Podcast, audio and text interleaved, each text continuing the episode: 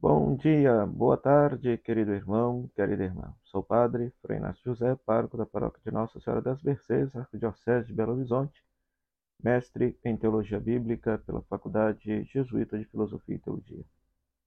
Seja bem-vindo, seja bem-vindo ao nosso canal Palavras de Redenção.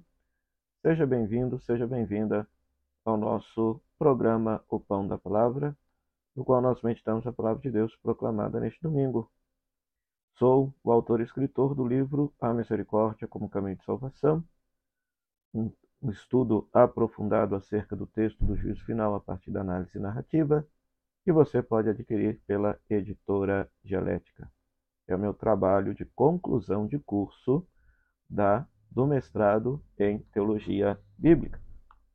Pois tudo bem. Nós estamos celebrando o 11 domingo do tempo comum, e nós temos como palavra de Deus Êxodo, capítulo 19, versículo 2 a 6, Romanos, capítulo 5, versículo 6 a 11, e Mateus, capítulo 9, versículo 36 ao capítulo 10, versículo 8. Vamos meditar com alegria a santa palavra de Deus.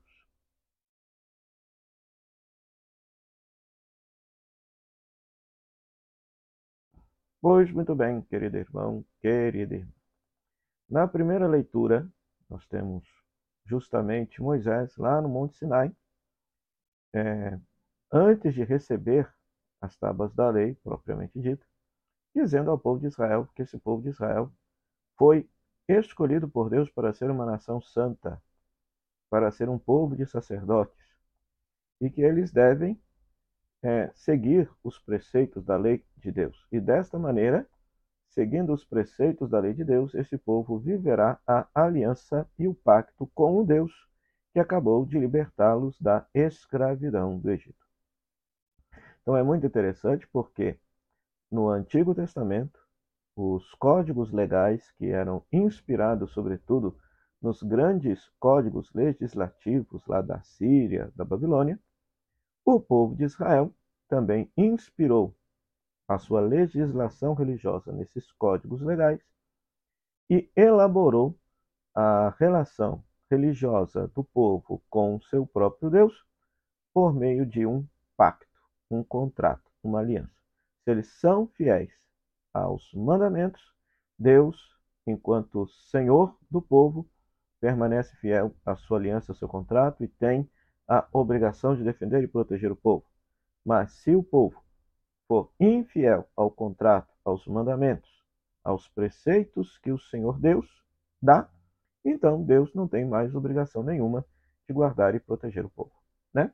Então isso aí é nada mais e nada menos que os contratos de vassalagem que existia entre os reis e os reinos vassalos de um grande rei, de um grande imperador. Então é na mesma analogia que é elaborada a linguagem religiosa do povo de Deus, né?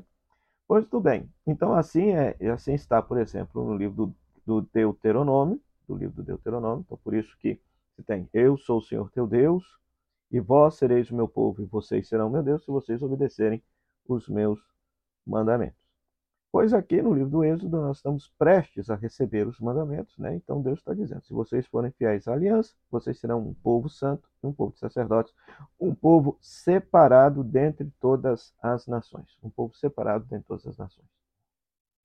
Então parece que aqui na primeira leitura quer se chamar a atenção para essa questão de que Deus separa um povo dentre todas as nações para ser um povo escolhido por Ele, para ser um sinal, um instrumento do próprio Deus em meio a todas as nações. Ora, o paralelo dessa primeira leitura está justamente no Evangelho, quando nós temos o relato do chamado dos apóstolos na versão de Mateus. Na versão de Mateus. Jesus, dentre todos os discípulos, chama alguns para serem seus apóstolos, dá-lhes poder e autoridade para curar doenças, expulsar demônios e pregar a chegada do reino de Deus. É preciso ter muito cuidado com esse texto aqui, por quê? Porque nele tem traços particulares da igreja de Mateus. Quando, por exemplo, Jesus diz que eles não devem ir em terras de samaritanos, devem ir apenas às ovelhas perdidas da casa de Israel. Por quê? Porque a igreja de Mateus é uma comunidade judaica que não se dá com os samaritanos. Então, neste momento, parece que esse textinho retrata um pouquinho do fechamento da comunidade mateana para o acolhimento e a missão para com os estrangeiros. Depois vocês verão que na sequência da narrativa essa missão se abre, sobretudo lá no, no final do Evangelho, quando Jesus diz que os discípulos devem fazer todas as nações discípulos por meio do batismo. Mas aqui há um detalhezinho que vale a pena ressaltar. Em primeiro lugar, é o seguinte: que a missão dos discípulos era a mesma de Jesus.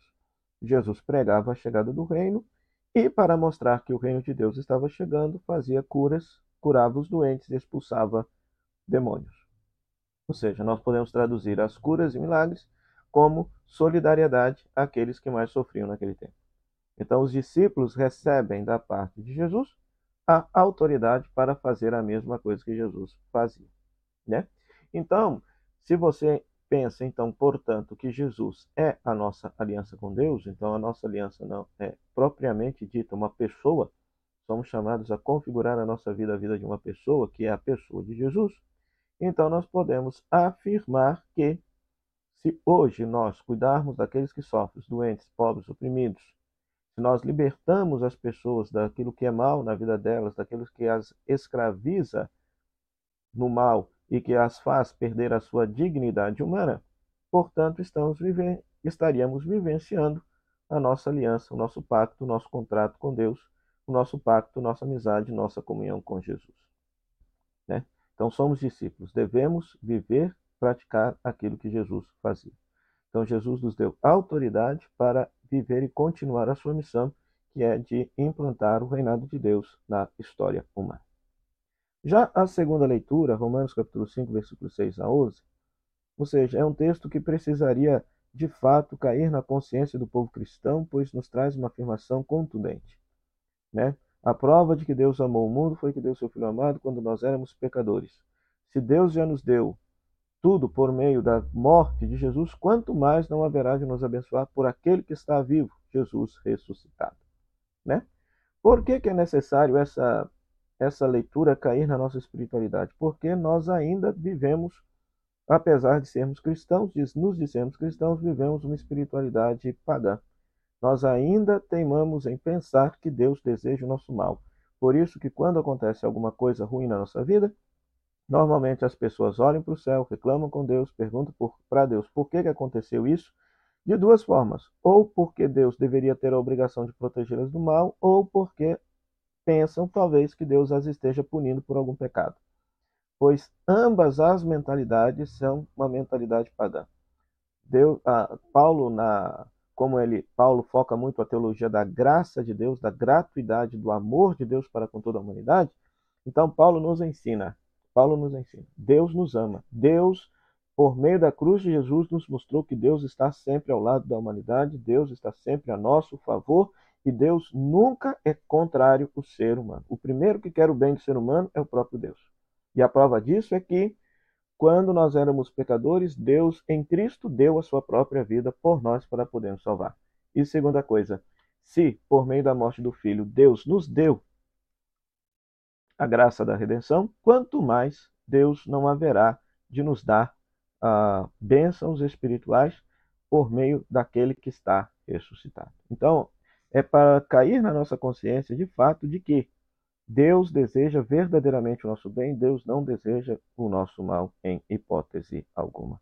E o mal que advém na nossa vida se trata de uma limitação da nossa própria natureza, porque nós não somos perfeitos, então, como nós vivemos numa criação que é imperfeita, mais cedo ou mais tarde o mal, seja ela um conflito, seja ele o conflito, a enfermidade, as situações que, que entristecem e, e, e ferem a nossa vida, existe a possibilidade disso acontecer com qualquer pessoa.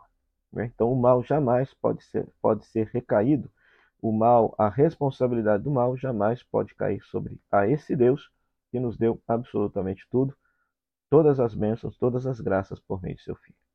Então, nesse décimo primeiro domingo do tempo comum, pensamos ao Senhor, portanto, que nos abençoe, nos guarde, que nos conceda a graça de termos a consciência de que somos um povo chamado, um povo escolhido, um povo para ser santo, um povo chamado a oferecer a própria vida como oblação a Deus e ofertar a própria vida como ofertar a própria vida vivendo como Jesus viveu, sendo, sendo discípulo missionário de Cristo, aprendendo com Jesus a viver e amar, a cuidar sobretudo daquelas pessoas que mais sofrem, dedicando a nossa vida no serviço voluntariado, caritativo, misericordioso para com aqueles que mais sofrem. Tudo isso como gratidão a Deus que já nos deu absolutamente tudo em Cristo Jesus. Se Deus é por nós, quem será contra nós? Deus já nos deu tudo por meio de seu Filho e demonstrou seu inigualável e infinito amor por cada um de nós, quando gratuitamente oferece seu Filho para ser o nosso Salvador. Então peçamos ao Pai do céu que possa nos abençoar e nos vocacionar.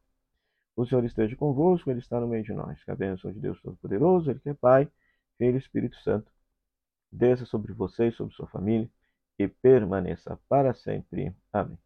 O meu muito obrigado à Rádio Comunidade FM por esse espaço que nos cede para pregar a palavra de Deus, a Web Rádio Nossa Mãe de Birité, por ser nossa parceira na evangelização, e a você, querido rádio ouvinte internauta, pela sua audiência. Se é a primeira vez que você está passando aqui nesse canal, deixe o seu like, se inscreva, ative as notificações e compartilhe com todos aqueles que gostam de meditar com profundidade, com maturidade, palavra de Deus. Até o próximo programa, o Pão da Palavra, se Deus quiser. Tchau, tchau.